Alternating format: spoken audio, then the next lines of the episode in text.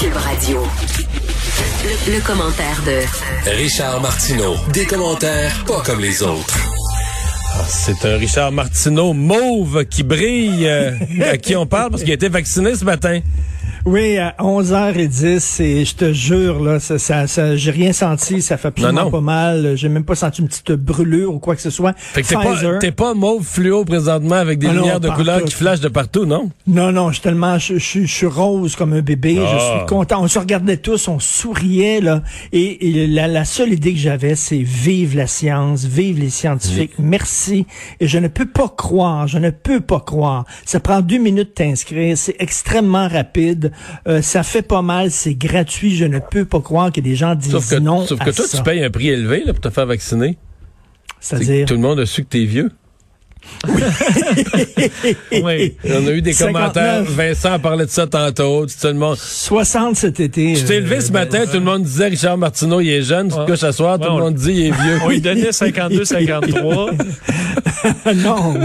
Ah, Je me- pauvre mais, Richard. euh, je me dis, je me dis, il faut qu'il y ait au moins un avantage de vieillir. Fait que je passe un peu devant, Ouais. devant une coupe Bon, de bon. Ben, pour t'es- me faire. me T'es quand même. Richard, un des plus jeunes Canadiens de la population générale euh, vaccinée. C'est vrai.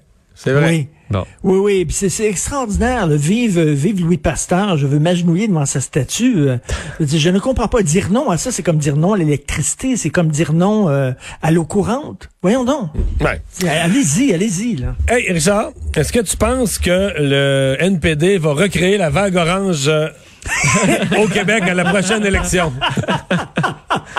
Quelle excellente question. Mais qu'est-ce qui est passé par la tête exactement? Bon, c'est quoi Andrew Green qui s'appelle? Matthew. euh, le député- Matthew Green. Matthew Green. Matthew Green. Ça a l'air que c'est pas, il est pas à ses premières phrases. Quand, Ça a l'air qu'il est bien, bien, bien, le bien gentil là. quand on le connaît.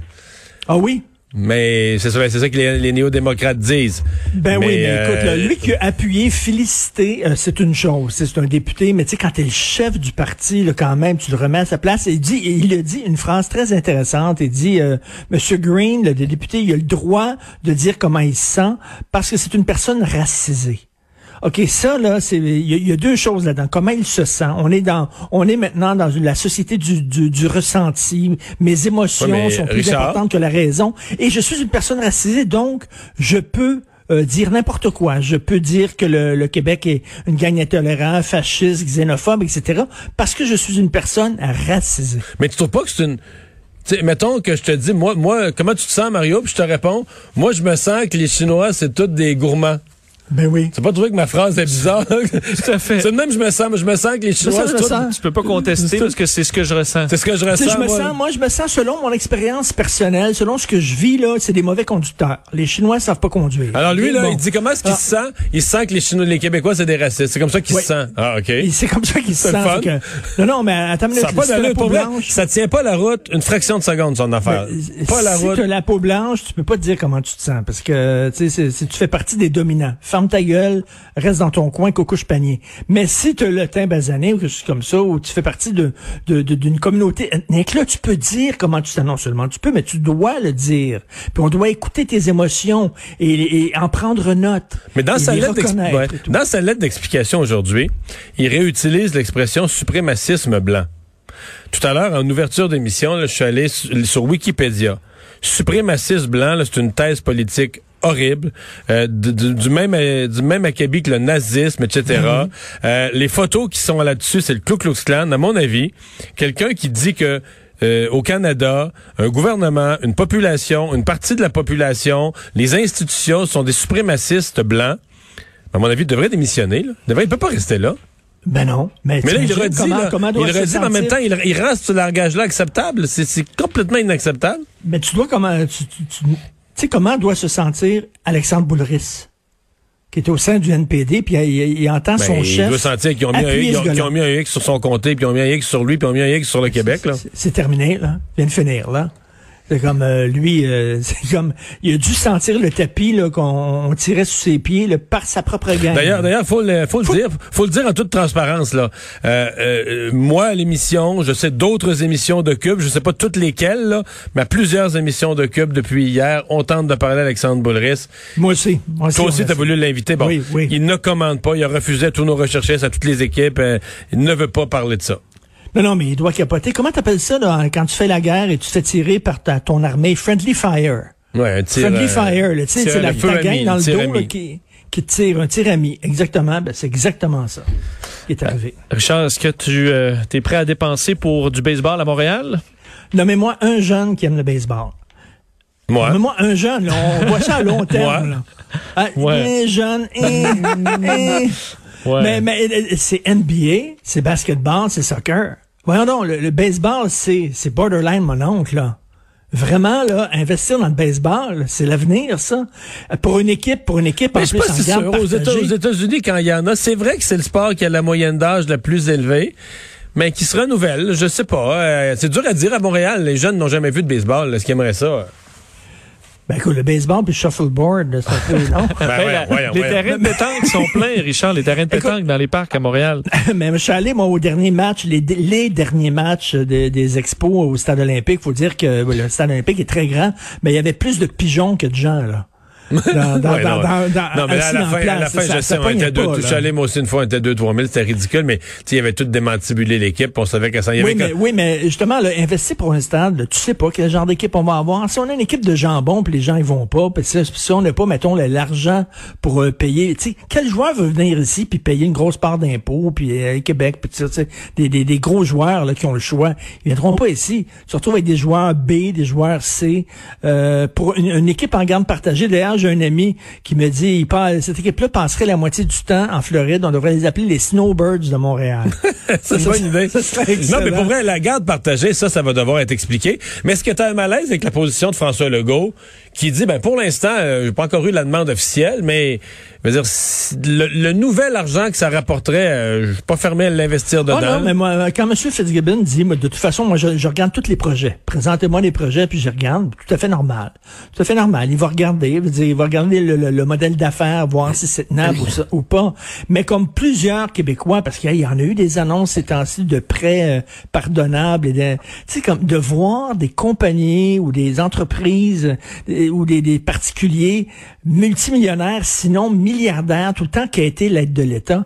Et corrige-moi si je me trompe, mais M. Bronfman, son nom n'était pas sorti dans l'affaire des Panama Papers aussi? Euh, je crois oui. que oui. Oui. Je crois que oui. Ouais. Ça, c'était des gens qui euh, cachaient de l'argent euh, au Panama. Maintenant- pour, maintenant, euh, fuir Richard, il y a deux façons de regarder ça. Il y avait deux façons de regarder ça. La certitude, c'est que les Bronfman sont riches. Maintenant, ils peuvent faire n'importe quoi avec leur argent. là. Ils peuvent euh, faire des loisirs. Ou ils peuvent décider d'investir à Montréal dans quelque chose qui crée du développement aussi. Et, sais, Mais sont- si j'étais si j'étais M. Sapito, là, je serais en maudit parce que Sapito, je pense qu'il n'y a pas un sou d'argent public là-dedans. À moins que je me trompe, mais Il je a pas eu crois que euh, Il c'est... n'y a pas eu d'aide dans le stade Saputo? Je sais pas. Écoute, je- il Euh. faudrait vérifier, mais il me semble que non. Je, je, je, je sais pas, mais, mais écoute, euh, c'est mieux d'être blindé, là, puis d'être sûr que euh, est-ce que les jeunes sont baseball? Est-ce que Montréal est encore une ville de baseball? Euh, je sais pas. On, on espère qu'ils vont euh, ils vont regarder ça avec des, des, des bons yeux, mais en tout cas, c'est certain que Denis Coderre, M. Baseball lui-même, tu sais, euh, il est bien, bien, bien content que le projet revienne euh, sur, euh, sur la Mais carte. t'es-tu si- sûr que ça? Je me suis posé la question. Je suis pas sûr que Denis Coderre est Parce que pour l'instant, avec la garde partagée, puis le projet qui est compliqué, ben, je suis pas si sûr que le projet est, populaire dans le grand vaut-tu, ça public. vaut-tu un, ça vaut-tu un stade pour un- une garde partagée?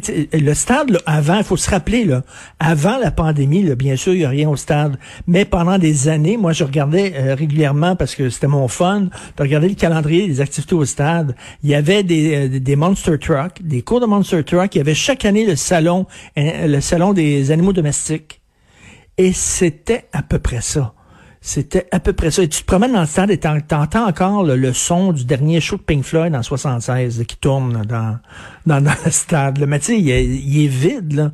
Donc, on aurait un autre stade à côté alors qu'on en a un stade qui est là, qui est beau et qui sert à rien. Bon, Richard.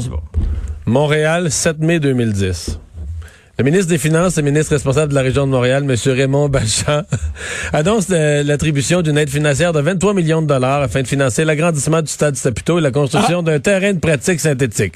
Alors, tu m'as corrigé. Donc, Cette aide est si conditionnelle à l'obtention de la franchise de la mise. Écoute, je dirais qu'en Amérique du Nord, à mon avis, là, toutes les équipes de sport professionnelles, t'en trouveront pas beaucoup qui n'ont pas eu soit le terrain Ben- de la ville, soit un congé de taxes municipales. Ils ont payé 70% de la facture, la famille Saputo. Sur Mais les c'est ça. 82 Ce qui est millions. Quand même quand même. Mais dans le cas présent, c'est pareil. Là. Si tu me dis que le gouvernement construit un stade, là, mettre compte au bout.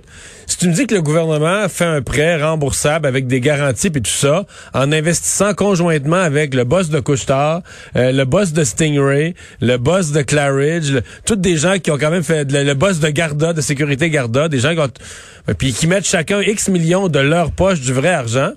Ben là, je suis peut-être plus prêt à regarder ça en disant ben là, eux Mais mettent s'ils participent, au- participent au bénéfice, mais on dirait que ces temps-ci, tout ce qu'on fait, c'est des prêts euh, pardonnables. C'est-à-dire qu'on donne de l'argent, puis on participe pas au bénéfice. C'est c'est ça, ça qu'il y a plusieurs personnes, dont Michel Gérard, qui dit, ben c'est bien beau aider des, aider entreprises, mais acheter des actions ou s'assurer qu'on euh, qu'on fasse partie des, des bénéfices, c'est intéressant aussi. Parce que là, quand c'est des pertes, c'est tout le monde qui, qui paye, c'est le gouvernement qui paye, puis quand c'est des profits, c'est seulement l'entreprise qui, qui empoche.